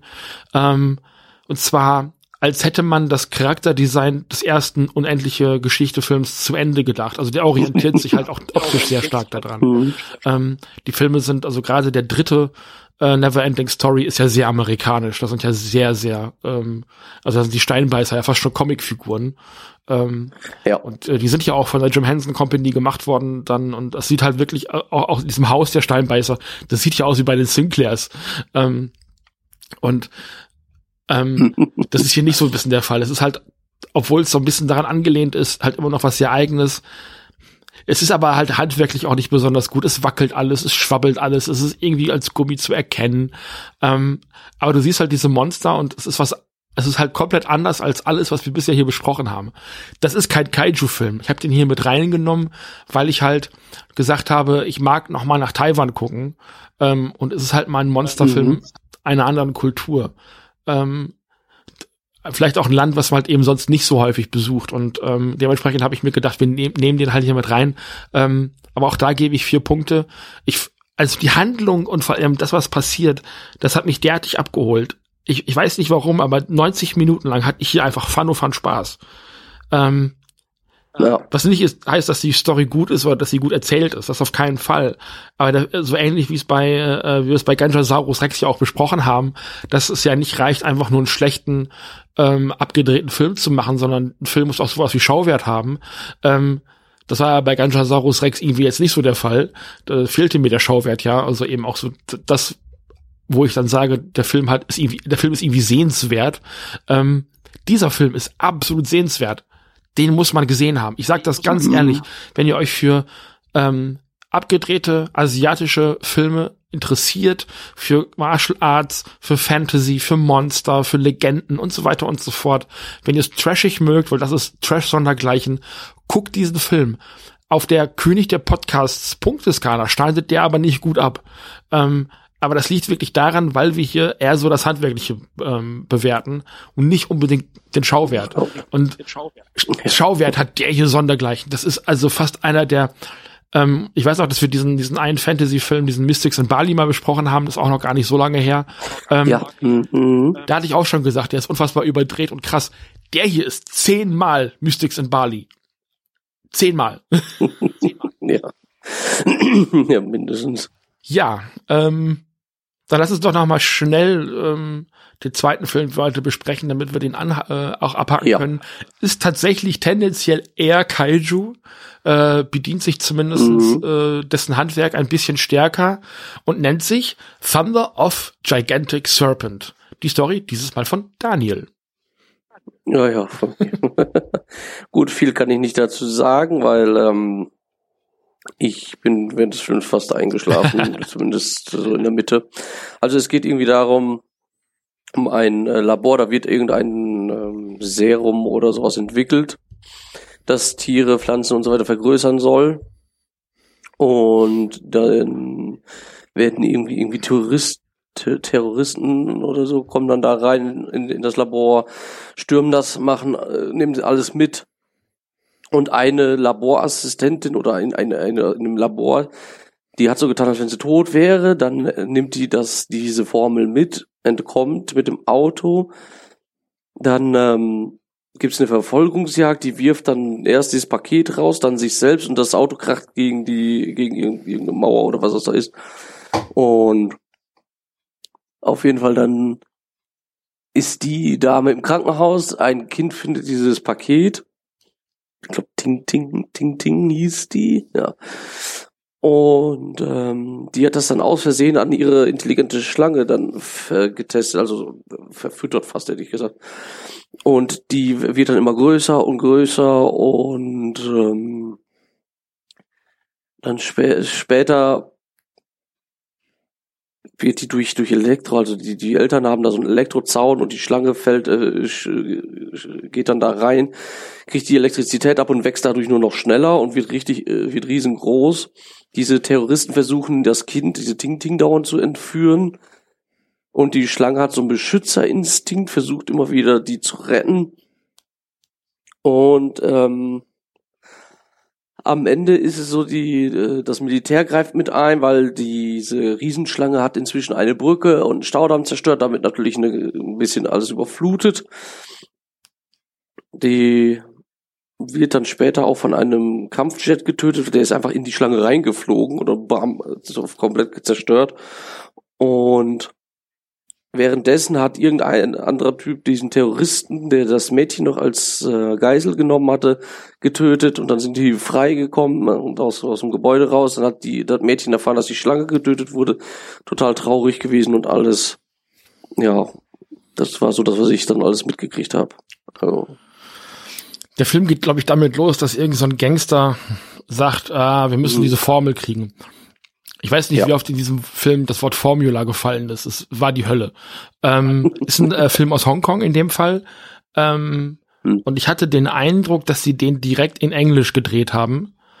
Ähm, mhm. Und ich habe dann nachgeguckt, um rauszukriegen, wie der Film überhaupt entstanden ist. Und tatsächlich ist es so, ja. ähm, dass äh, die den Film im sogenannten äh, Cut-and-Paste-Verfahren gedreht haben. Das heißt, die haben andere Filme ah. genommen und haben diesen Film aus mehreren Filmen zusammengeschnitten und Szenen dann halt eben nachsynchronisiert, um ähm, denen halt eine andere Bedeutung zu geben, um Figuren was anderes sagen zu lassen und so weiter und so fort. Deswegen tauchten zwischendurch auch Figuren in dem Film auf, die dann später nichts mehr zu tun hatten. Das war ganz wirr. Genau. Ah. Das erklärt das vielleicht ein bisschen. Ähm, Ja. Und der, Film geht auf jeden Fall mit diesen Superschurken los. Also es wird halt eben auch in der Regel auf Englisch geredet. Ähm, und er will eben diese Formel haben und er sagt dann, wenn ich diese Formel habe, dann habe ich den, äh, habe ich die, die, Herrschaft über den kompletten Nahrungsmittelmarkt und äh, alle müssen sich meinem Willen beugen. Und es ist so ultra schlecht gespielt. Und es ist sowas von die erste Szene in dem Film. Und der Film hinterlässt sofort ja. so einen schlechten Eindruck. Das ist so krass. Also man weiß überhaupt, also da hatte ich schon den Eindruck, also entweder spielen jetzt alle so schlecht über 90 Minuten lang oder es wird so langweilig, dass ich halt, äh, halt, so wie du schon sagtest, auch so dabei einpenne. Ähm, ja. und die nächste Szene ist dann fast schon, wo dann eben dieses kleine Mädel auf dem Bett sitzt und mit ihrer Schlange spricht und die ist dann noch normal groß und ähm, mhm. ich habe gedacht, der Film läuft doch gerade erst drei, vier Minuten. Ähm, habe ich das verpasst? Wo hat sie denn diese Schlange überhaupt her? Weil die sich auch zum allerersten Mal unterhalten. Ähm, mhm. äh, und dann redet sie mit dieser Schlange und sagt, ja, hm, ja, jetzt muss ich dir noch einen Namen geben. Und ich gebe dir den Namen Müssen müssen. Ich habe den ganzen Film nicht verstanden, wie diese Schlange eigentlich heißt, weil das in der schlechten Tonqualität ja, untergeht, die dieser Film heutzutage einfach hat. Auch den haben wir auf YouTube geguckt, auf dem gleichen Kanal. Mhm. Ähm, ich musste also wirklich in der Wikipedia nachlesen, ähm, um zu verstehen, dass, dass die Schlange halt oh. eben Mosla heißt. Ach, Mosler. Ich hatte, also, die, das, was du mir geschickt hattest, das hatte ja mit griechischen Untertiteln. Und da habe ich immer gesagt, gedacht, die hieß Moslor, weil das äh, war mit Moslor immer untertitelt. Ich habe, ach ja, so, ich wusste nicht, dass die Mosler. Also ich, Mos, Mosler, Moslor ist fast ja. äh, klang gleich. ähm, Moslor mhm. hätte ich eigentlich auch noch spannend gefunden, aber es kommt dem auf jeden Fall sehr nahe. Aber ich meine, du hast es über die Untertitel rausgelesen. Ähm, ich muss es in der Wikipedia ja. nachlesen. Beim Film versteht man es nicht. Ähm, und mhm. wir haben auch, äh, Kathi hat mitgeguckt, beide Filme. Ähm, wir haben auch lange nicht verstanden, wie das Mädchen hieß. Ähm, Kathi war bis zuletzt ja. überzeugt, das Mädchen heißt Ping Ping. Ja, das hatte ich allerdings auch Schwierigkeiten. Da musste ich auch im Wikipedia nachgucken. Also so, so weit reicht mein genau. Griechisch nicht. Und ich war dann zwischendurch bei Tinpling. Also so richtig sicher war ich mir da auch nicht. ja, die haben generell die Namen ja. irgendwie so, so, so wie so ein Kaugummi ausgesprochen gefühlt. Ähm, ja. Und auch der Typ am Anfang, wo du schon sagst, ja, ich habe auch gedacht, mal, was ist das für ein hölzerner Dialog, den der da führt? So, als wenn der, als wenn er das total lustlos sagt, so, ja, das müssen wir machen, damit ich meine Weltherrschaft kriege, sonst ist alles vor, damit ich mal reich werde und bla, bla, bla. Da denke ich mir, äh, liest du das jetzt nur ab oder ist auch eine Emotion dahinter als Bösewicht? Und der Schurke, weil wir schon mal gerade bei den Namen mhm. sind, mhm. dessen Name ist Solomon. Mhm. Weil da muss natürlich ein, einen englisch klingenden Namen bekommen. Ne? Ich meine, der Film ist in, in Hongkong gedreht worden. Die mhm. waren damals, glaube ich, noch in ähm, äh, britischem Besitz, ja. äh, dieses Land. Ja. Äh, ist dann später erst abgegeben worden. Aber den Vogel schließt für mich dieser eine Militärtyp ab. Der heißt nämlich, und ich muss es wirklich ablesen, weil ich kann es mir sonst nicht merken, der heißt Ted Fast. Ja, ja, noch schlimmer geht's gar nicht mit den Namen. Also das sind so Superschurkennamen, so Lex Luthor, ja. Ted Fast, Solomon. Ja, so, Solomon ich dachte, so, Born on Tuesday. Ja. Born on a Cruise Day. ähm, äh, es ist äh, abgefahren. Ähm, und der Film ist die ganze Zeit so und ähm, diese Monster-Szenen, die wir später im Film sehen, kommen eben auch noch mal aus einem anderen Film. Also es ist wirklich alles komplett zusammengeklaut und dann hat man den Film tatsächlich eben auch ins Ausland vermarktet und der muss Ende der 80er Jahre auch nach Deutschland gekommen sein. Also es gibt auch eine deutsche Synchro. Die konnte ich aber nicht ausfindig machen. Mhm. Ähm, das war es mir dann auch nicht wert, also nee. den Film auf Deutsch aus, äh, aufzutreiben, was bestimmt möglich ist, wenn man bereit ist, fünf Millionen für DVD oder für ein Video auszugeben. Ja, einerseits Keine das und, und andererseits war es ja zumindest in einer Sprache, die man verstehen kann. Also ja. Wie gesagt, ne, das war jetzt nicht so wie im ersten Film, wo man wirklich alles mitlesen müsste, weil also mal äh, Chinesisch kann ich gar nicht. Das hier mit Griechisch ein bisschen Untertitel, das ging noch, ein paar Buchstaben davon schaffe ich noch. Ne, deswegen auch die ähm, Entzifferung von was das ist war auch nicht so leicht, weil ich habe erst mal gedacht, das sind dann irgendwelche griechischen Wörter. Ich musste auch ein bisschen Übersetzer ein, eingeben. Und äh, dann passte das alles. Naja, auf jeden Fall, ähm, du sagtest ja gerade, die Handlung wäre weitestgehend ja. zu vernachlässigen. Es ist ein ewiges Hin und Her. Ja. Und das, die Schlange selber kommt auch so gut wie überhaupt nicht vor. Mhm. Ähm, und also, also die nickt halt immer, wenn das Mädchen mit, ja. mit ihr spricht. Und ich gehe davon aus, dass die bewegt sich halt zwischendurch auch ganz normal, dass sie die irgendwie an einem Nylonfaden aufgehängt haben und dann den Nylonfaden immer so hoch und runter gezogen haben, damit die sich halt eben entsprechend bewegt. Ja. Ähm, anders kann ich mir das nicht erklären. Und erst als sie das erste Mal, nee, das erste Mal, als sie wächst, ist es dann plötzlich, glaube ich, eine Boa Constrictor, die in diesem Terrarium sitzt. Mhm. Äh, mhm. also auf jeden Fall eine Würgeschlange. Also ja. ansonsten kenne ich keine Schlange in der Größe und Statur. Ich kenne mich ja mit Schlangen ein bisschen aus, wie du weißt. Ja. Ähm, ähm, genau. Aber danach ist es eine Puppe und relativ deutlich eine Puppe. Mhm. Und, ähm, hat dann tatsächlich, und das haben wir auch schon mal gesehen in diesem Podcast, eher so ein bisschen die Anmutung einer Marionette. Ja. Ähm, die so ein bisschen an Fäden herumgezogen wird, sondern das wird auch später in den, äh, in den Kaiju-Szenen nochmal deutlich, äh, deutlicher. Das wird deutlich deutlicher. Das ist ein sehr gutes Deutsch, Steffen. Hören Sie ja. den König der Podcast. Hier hören Sie, äh, lernen Sie auch noch Deutsch. So. Ja, man, man merkt das einfach an dieser unnatürlichen ja. ähm, Körper, Körper Silhouette, die er da immer hat. Allein hinten der Schwanz, der ist immer auffällig nach oben geknickt und dann doch irgendwie wie so eine Welle. Mhm. Äh, das macht, das macht keine Schlange. Nee. Das also, ist auch nicht dauernd. Genau das. Und danach ist es halt irgendwann nur noch so ein ewiges Hin und Her. Also die Leute aus dem äh, Labor versuchen, die Formel zu bekommen. Da bedrängen sie dann erst diese Wissenschaftlerin, die am Anfang versucht zu fliehen. Ähm, das ist eine Figur, die hätten sie aus dem Film einfach rausnehmen müssen. Die hätte den Film nur verkompliziert. Ähm, dann hast du das Militär, die versuchen, diese Schlange zu zerstören und zu töten und aus dem Weg zu räumen. Dann hast du das Mädchen und die Eltern. Äh, ich habe irgendwann auch den Zwischen, äh, zwischendurch auch den Überblick verloren, mhm. ähm, wer zu wem gehört und wer eigentlich jetzt gerade für und gegen wen ist. Und dann haben sie auch diesen Solomon versucht auszuschalten, der noch versucht hat. Es war also unfassbar verwirrend. Und das erste Mal, wo ich dann wieder so ein bisschen aufmerksamer dem Film gegenüber geworden bin, war nach einer geschlagenen Stunde. Äh, wo ich also dann auch auf die Uhr geguckt habe und gedacht habe, meine Fresse, wie lange geht denn der Film ja. noch? Und dann ging der ja. noch eine halbe Stunde und ich dachte, mhm. was wollte denn noch alles machen? Und da kamen dann endlich die Kaiju-Szenen. Ja. Ähm, das hat bis zu dem Zeitpunkt so lange gedauert und es war ein ewiges Hin und Her. Und mhm. es war so ermüdend und so anstrengend. Ja, das waren so die letzten äh, 25 Minuten etwa. Da kam endlich mal ein bisschen was auch zu sehen. Ja. Also, also das war dann, vor Entschuldigung, ja. das war dann auch alles ein bisschen auf einmal so mhm. schnell. Erst ja. alles langatmig und Ende und dann das mit der Schlange habe ich das Gefühl gehabt, das ging nur so wie beim ersten Film Schlag auf Schlag, da hörte gar nichts mehr auf. Nur noch dann das Gespräch mit, wo, wo die Leute miteinander gesprochen haben, das war wieder ein bisschen langatmig, aber so mit der, immer wenn die Schlange zu sehen war, ging es immer zack, zack, zack, zack, schnell, schnell, schnell, um wahrscheinlich zu vermeiden, dass die Zuschauer sehen, wie schlecht das eigentlich gemacht ist. Genau, und ich gehe auch davon aus, dass man versucht hat, das Material, was man eben aus dem anderen Monsterfilm hatte, ähm, man hat versucht, das eben auch so in so eine Kontinuität zu schneiden, damit das wirklich aussieht, dass das Monster sich eben auch, die Schlange halt eben auch äh, durch die Stadt eben auch bewegt und dass es ein bisschen logisch aussieht, so aufeinander folgt und sowas. Am Ende hatte sich noch immer um so ein, war irgendwann Hochhaus groß, um so ein Hochhaus gewickelt und sowas. Äh, und das sah halt alles so ein bisschen aus wie die Augsburger Puppenkiste vom 98er Godzilla. Also anders kann ich es nicht beschreiben. Mhm.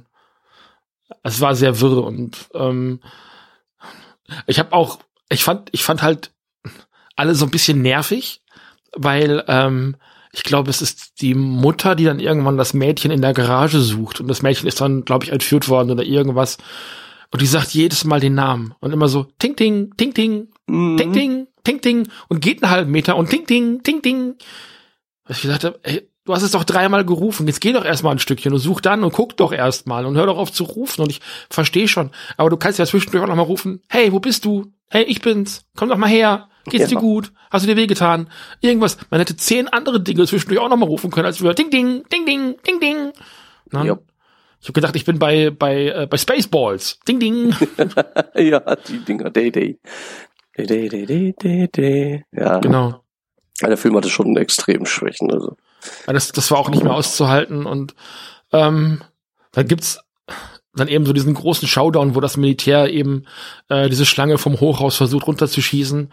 Ähm, dann äh, liegt die Schlange auf jeden Fall irgendwann in Schutt und Asche und ähm, ich glaube, der Vater oder einer von den Wissenschaftlern, ich habe dann irgendwann auch den Überblick verloren, wer wer war, hat dann gesagt zu den Militärtypen, das ist eure Schuld, äh, das hättet ihr verhindern können. Und dann sagt der Militärtyp, das ist total irrelevant, das macht nicht, kann, nein, es ist überhaupt nicht irrelevant. ja, das so. ist komisch, ehrlich. So, ich, natürlich hätte er das alles verhindern können. Die ganze Stadt in Asche und alle tot und von der Schlange gefressen und alles mhm. so halbherzig nachgemacht und so. Das ist also, ähm, äh, Schlange liegt da auf jeden Fall tot in Schutt und Asche und das kleine Mädchen und die Schlange ist plötzlich nur noch ein Prozent so groß, wie sie noch eine Sekunde vorher gewesen ist. so runtergeschrumpft noch in letzter Sekunde. Und dann mhm. schreit sie nur noch und macht alle dafür verantwortlich. Und Mama, meine Schlange ist tot und äh, Mosler und ach die Schlange, ach Schlange. Ja, und, genau, das am Ende. Ja. Das ist alles, was passiert und ähm, dann habe ich gesagt, okay, dann ist der Film jetzt ja wenigstens vorbei und dann haben wir das wenigstens noch geschafft. Da war falsch gedacht. Denn hm. es kommt noch der große Endkampf, den man unbedingt noch brauchte ja. zwischen Ted Fast und Solomon, die sich äh, wie echte Männer ohne Waffen äh, versuchen gegenseitig äh, das Handwerk zu legen und äh, auszulöschen und sich prügeln wie echte, echte Männer. Männer. Ja, schon fast wie so ein Western. Das, das, der, ja, Western ist, äh, kann man vergleichen. Es hat halt so ein bisschen die, die Anleihen eher so in den 70er Jahren in diesen, ähm, diesen mhm. Grindhouse-Filmen, wo dann sich irgendwann so die Typen gegenüberstehen. Oder wenn du den kennst, äh, Sie leben von Carpenter. Ähm, wo der diese Sonnenbrillen aufzieht und dann die Aliens sehen kann. Ah, mh. Ja, und da will er doch seinen Kumpel irgendwann davon überzeugen, dass er auch eine von diesen Brillen aussetzt, um endlich die Wahrheit zu erkennen. Und der sagt, nee, da musst du mich schon verhauen. Und dann verhauen die sich erstmal gegenseitig. So war das. Ja. ja das also war, total random, random, so, eine, so eine Prügelei da einfach drin, äh, zumindest am Ende. Und ich hatte halt den Eindruck, okay, keiner hat irgendwas gelernt. Also niemand ja. hat irgendwas dazugelernt. Ja. Nichts. Ja, nichts. Als wenn auch das auf einmal mit der Formel, das war irgendwie keinen interessiert's mehr. Und das, also das war zum einen das Dingen und ähm, was was war eigentlich die Formel? Kannst du mir sagen, was die Formel war? Die Formel weiß ich nicht so weit. Äh, ich glaube, das sollte irgendwas sein, das Pflanzen größer macht, damit man davon hm. mehr Nahrung bekommt. Das war die Funktion der Formel. Ja. Was konkret ist die Formel? Also ja, das weiß ich nicht. Das ist leider das ist wahrscheinlich ist wahrscheinlich wie bei den oh Gott, wie hießen die Blue, Blues Brothers mit dem Koffer. Mhm.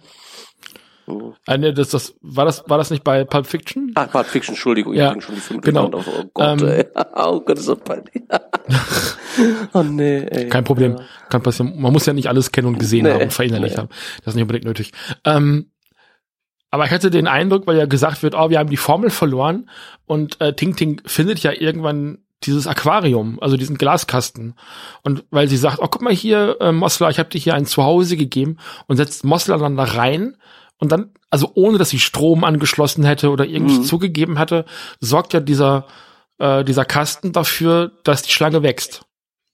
Ja. Und irgendwann kriegt das Militär diesen Kasten ja auch in die Hand und gucken sich das Ding an und sagen, aber wo ist die Formel? So. Mhm. Also ich habe den, ich habe den Eindruck gehabt, dass schon dieser Kasten die Formel ist. Ja. Und dass sie halt trotzdem immer noch versucht haben, also A haben sie es nicht verstanden und B immer noch versucht haben, irgendwas aus den Leuten rauszupressen, was es nicht gegeben hat. Stimmt, ja. Also natürlich war der Kasten so dieser MacGuffin, durch den der Film natürlich, oder diese Formel auch der MacGuffin, ähm, durch den dieser Film eben auch, äh, der Plot auch eben vorangetrieben werden sollte. Aber ähm, es, es gab ja nichts, es, also da war ja nichts mehr außer diesem Kasten und den sieht man ja irgendwann nicht mehr. Ne? Mhm. Du siehst am Anfang diesen Frosch, der dann eben dadurch vergrößert wird und so quakend auf dem Tisch sitzt und dann später eben ja. die Schlange. Aber ansonsten passiert ja mit dem Ding nichts. Also das ist ja, und trotzdem rennen sie noch, ich glaube, bis, bis fünf Minuten Verschluss durch die Gegend. Oh, ist die Formel. Ja. Ja, und dann auf Was? einmal, auf einmal nichts mehr. Formel. Ja. Ja. Ja. Ist, also für mich war das ein bisschen zu viel. Also wo das bei dem ersten Film ja wenigstens noch irgendwie einen roten Faden hatte und einen Sinn hatte, wenn man von dem Sinn spricht, ja. war das da wirklich nur noch äh, anstrengend. Ja. Ja, ähm, möchtest du schon mal Punkte vergeben? Ja, äh, kann ich gerne machen. Also dieses, diese Schlange, nenne ich sie mal. Äh, ich nehme jetzt natürlich die echten Schlangen raus, weil echt ist echt, da kann man nichts ändern und nichts Das sollte man besser nicht machen. Ähm, also die Puppendarstellungen waren in meinen Augen wirklich schlecht. Also so, das ist ja wirklich überhaupt nicht gut. Und ähm, das ist höchstens noch eine 2. Mhm. Höchstens noch zwei Punkte für mich wert. Also ähm, ich weiß nicht, wie die darauf gekommen sind, dass das bitte ab 18 sein soll, dieser Film. Dann die Handlung. Es geht um eine Formel, so wie du schon sagtest, deren Inhalt nicht bekannt ist und es wahrscheinlich auch nur um diese eine Box geht. Für mich ist diese Handlung so irrelevant und, und nicht nachvollziehbar, weil erst geht es um eine Box, dann geht es um die Schlange, dann, äh, wie du schon sagst, am Ende quatschen sie noch um diese Box. Uh, dann auf einmal Showdown, der wird getötet, das Kind weint, weil die Schlange tot ist. Nee, also ein Punkt höchstens noch. Also ich komme auf gerade mal anderthalb Punkte. Du sagtest gerade, der Film wäre ab 18. Ja. Ähm, der ist wahrscheinlich in den 80ern so eingestuft worden, mhm. weil da wirklich sinnlose, unnötige Gewalt drin ist. Also wir ähm, reden hier von einem kleinen Mädchen, was der Monsterschlange äh, hinterher mhm. trauert. Und das Ganze könnte die Dynamik haben von einem Gamera-Film. Ja. Ähm, da sind zwar auch ein paar davon ab 16 freigegeben, das liegt aber zum Teil auch daran, dass sie nicht nochmal nachgeprüft worden sind. Also du musst mhm. natürlich als Rechteinhaber hingehen und sagen, hey, wir haben diesen Film, den möchten wir jetzt im Jahre 2021 oder sowas nochmal neu rausbringen. Ähm, mhm. Wir glauben aber, dass wir den mit der 16er Freigabe ähm, nicht mehr auf den Markt bekommen. Dann kannst du als Filmverleih hingehen und kannst zur äh, was ist das, USK, FSK auf jeden Fall hingehen ja. und kann sagen, mhm. bitte prüft den nochmal nach. Und dann kriegen diese Filme in der Regel, gerade alte Filme, nochmal eine deutlich ähm, niedrigere Einstufung, weil die heute einfach nicht mehr dieselbe Wirkung haben wie früher. So. Ja. Und der mag mhm. einfach in den 80er Jahren deutlich härter gewirkt haben, weil mhm. die sich einfach da unnötigerweise gegenseitig andauernd über den Haufen schießen. Also das hat auch in diesem Monsterfilm eigentlich überhaupt nichts verloren. Stimmt, hast recht, da waren auch die meisten Bud Spencer, das waren auch 70er, 80er, ne? Genau. Terminator und so, ja stimmt, das war alles in den 80ern. Nicht ganz also auch viele, viele Filme, ähm, die wir zwar kennen, ähm, mhm. die aber in der ungeschnittenen Form ähm, indiziert gewesen sind, äh, auch in den 90ern oder sowas noch, die fallen jetzt inzwischen so nach und nach alle vom Index runter mit einer schönen 80er Freigabe, 18er Freigabe, mhm. äh, weil heute einfach gesagt wird, okay, der Film hat heute einfach nicht mehr die Wirkung, da sind die Special Effects vielleicht auch so schlecht, dass die Brutalität dadurch abgeschwächt wird und so weiter und so fort. Ähm, was das mit diesem Film zu tun hat, wahrscheinlich ist bis jetzt einfach noch nicht jemand hingegangen und hat gesagt, bitte prüft den mal nach, weil wer sollte Interesse haben, den nochmal neu rauszubringen? Also ja, so einen 33 Jahre alten Film, ne? Genau, vor allem, das ist der die Special Interest und sowas. Ja. Ähm, der ist halt damals rausgekommen, hatte diese Freigabe, ähm, ist eben damals von den ähm, einschlägigen Medien auch entsprechend abgestraft worden als äh, nur für extreme Trash-Fans und so weiter und so fort. Mhm. Ähm, und ja, also ich schließe mich deinen Punkten an. Ich gebe für die Monster-Effekte, das, also ich hatte ja gerade gesagt, das haben wir schon mal gesehen bei uns. Mich hat halt das mhm. Monster andauernd an ähm, Reptilicus erinnert, an den dänischen mhm. Kaiju-Film. Ja. Ähm, den ich ja sehr interessant fand, einfach weil er mal eine, eine anderen, einen anderen Ort gezeigt hat, wo eben Monster auftauchen können und das Ganze auch so ein, ja, reisen Sie mal nach Dänemark, gucken Sie mal, wie schön das hier ist, äh, ja, Heimatfilm gewesen ist, irgendwie mhm. so. Ähm, fast schon so Werbung für, äh, für das Land. Ähm, und einfach auch sehr sehenswert ist und sehr spannend ist und einfach ein paar neue Ideen ins, ins europäische Kino reinholt. Ähm, und das hat dieser Film halt null. Es ist halt wirklich einfach nur eine schlecht gemachte Puppe, die sie an zwei äh, Nylonfäden irgendwie durchs Bild ziehen äh, und wubbeli wubbeli machen. Und ähm, ich würde beim Monster also einfach, damit ich mal Punkte vergebe. Ich könnte einfach gar keine Punkte vergeben, weil der ja. Film hat mir keinen Spaß gemacht, ganz ja. ehrlich nicht. Ja. Ähm, ich gebe mal einen Punkt und die Handlung war mir so egal. Pff, keine, es, es funktioniert ja noch nicht mal. Es gibt viel zu viele Figuren, mhm. viel zu viele Fraktionen, die widersprechen sich gegenseitig. Die haben eigentlich keinen Plan von dem, was die anderen machen. Es, ähm, also worum es in dem Film eigentlich geht, ist nicht eine große Monsterschlange, sondern um Männer, die im Raum rumstehen und sich unterhalten. Ja, am besten um das sich ist, selbst. Ja, das ist das, was hier die ganze Zeit passiert. Mhm. Die sprechen miteinander und, und reden ja. miteinander. Es ist sehr viel Dialog. Ähm, sowas kann man machen. Man kann hingehen und kann sagen, hey, wir erzählen hier irgendwie ähm, eine Geschichte von einem Kind mit dem Monster zusammen. Ähm, dann lässt man aber das Kind entlang äh, das Abenteuer mit dem Monster gemeinsam bestreiten. So, und du hast nicht diese getrennte Perspektive. Aber ich kann mir gut vorstellen, dass halt die Szenen mit dem Mädchen äh, aus einem anderen Quellenmaterial kamen, äh, als die Szenen mit dem Monster. So, man hat ja auch noch zwei, drei Szenen nachgedreht, um dem Film mhm. noch so ein bisschen Zusammenhang zu geben. Und ich kann mir gut vorstellen, dass eben genau diese Szenen mit dem Mädchen und der Schlange nachgedreht worden sind. Ähm, und immer wenn die Schlange alleine war, das eben aus diesem originalen Monsterfilm kam, auf, aus dem, äh, auf dem der Film eben basiert. Ja. Ähm, das heißt, äh, man hätte also später gar nicht dass diese große Schlange zusammen mit dem Mädchen zeigen können, äh, weil die niemals in einem Raum gewesen sind, die Originalpuppe und mhm. ähm, das Mädchen. Weil die Puppe, die später vor dem Mädchen liegt, ist eine ganz andere. Das ist, die ist deutlich kleiner, die sieht ah, ganz ja. anders aus und so weiter. Genau, und so auch, der, auch der Kopf und so, ne, sah mhm. ganz anders aus. Mhm. Genau. Ähm, also da, wo ich eben halt auch eher so eine unterdurchschnittliche Wertung gegeben habe für äh, Ginseng King Three-Headed Monster, äh, aber trotzdem gesagt habe, dass der halt eben einen sehr großen Schauwert hat und einfach wirklich guckt den, wenn ihr die Möglichkeit habt oder wenn ihr Bock habt, euch mal anderthalb Stunden einen wegzuschädeln, filmisch, ähm, das hier bitte, macht einen riesen Bogen drum. Ja. Ne? Also bei uns geht's ja auch so ein bisschen darum, so die Perlen äh, rauszusuchen und zu sagen, auch, okay, hier ist ein schlechter Film, aber der macht aus den und den Gründen trotzdem Spaß und sowas. Ne, wir hatten ja auch schon Godzilla-Filme, wo wir gesagt mhm. haben, oh, war der schlecht und mh, hm, ja. so aus einem Godzilla-Fan-Standpunkt kann man den eigentlich nicht gucken, aber irgendwo macht der trotzdem ja Spaß und so. Ne? Ähm, oh ja ähm, oder halt auch so, so, so Kopien von Godzilla-Filmen. Aber der hat hier wirklich, der hat nichts Eigenständiges, der nervt er die ganze Zeit, das macht, hat einfach keinen Spaß gemacht, sorry. Nee. nee, der war einfach nur anstrengend und verwirrend. Ja, also bitte um äh, Thunder of the Gigantic Serpent einen großen Bogen machen, kein Schauwert. Man kriegt ihn halt auch nur in der schlechten Qualität auf YouTube, meines meines Wissens nach zumindestens. Ähm, und ob man jemals irgendwie zu einem halbwegs vernünftigen Preis auf einem gut erhaltenen Medium auf, äh, an die deutsche Tonspur kommt, das wage ich zu bezweifeln. Ich habe es noch nicht versucht.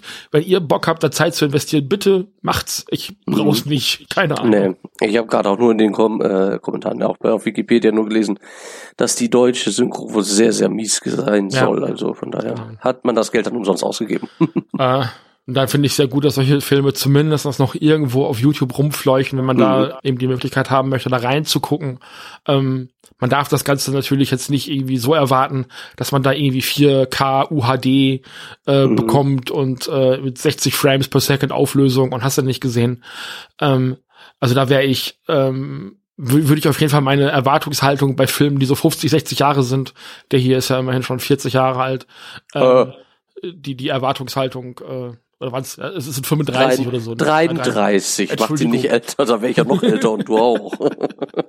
Du freust dich ja nur, dass du mal was gefunden hast, was jünger ist als du. So. ähm, genau. Also in dem Fall 30 Jahre, aber wir haben ja auch schon deutlich älteres besprochen.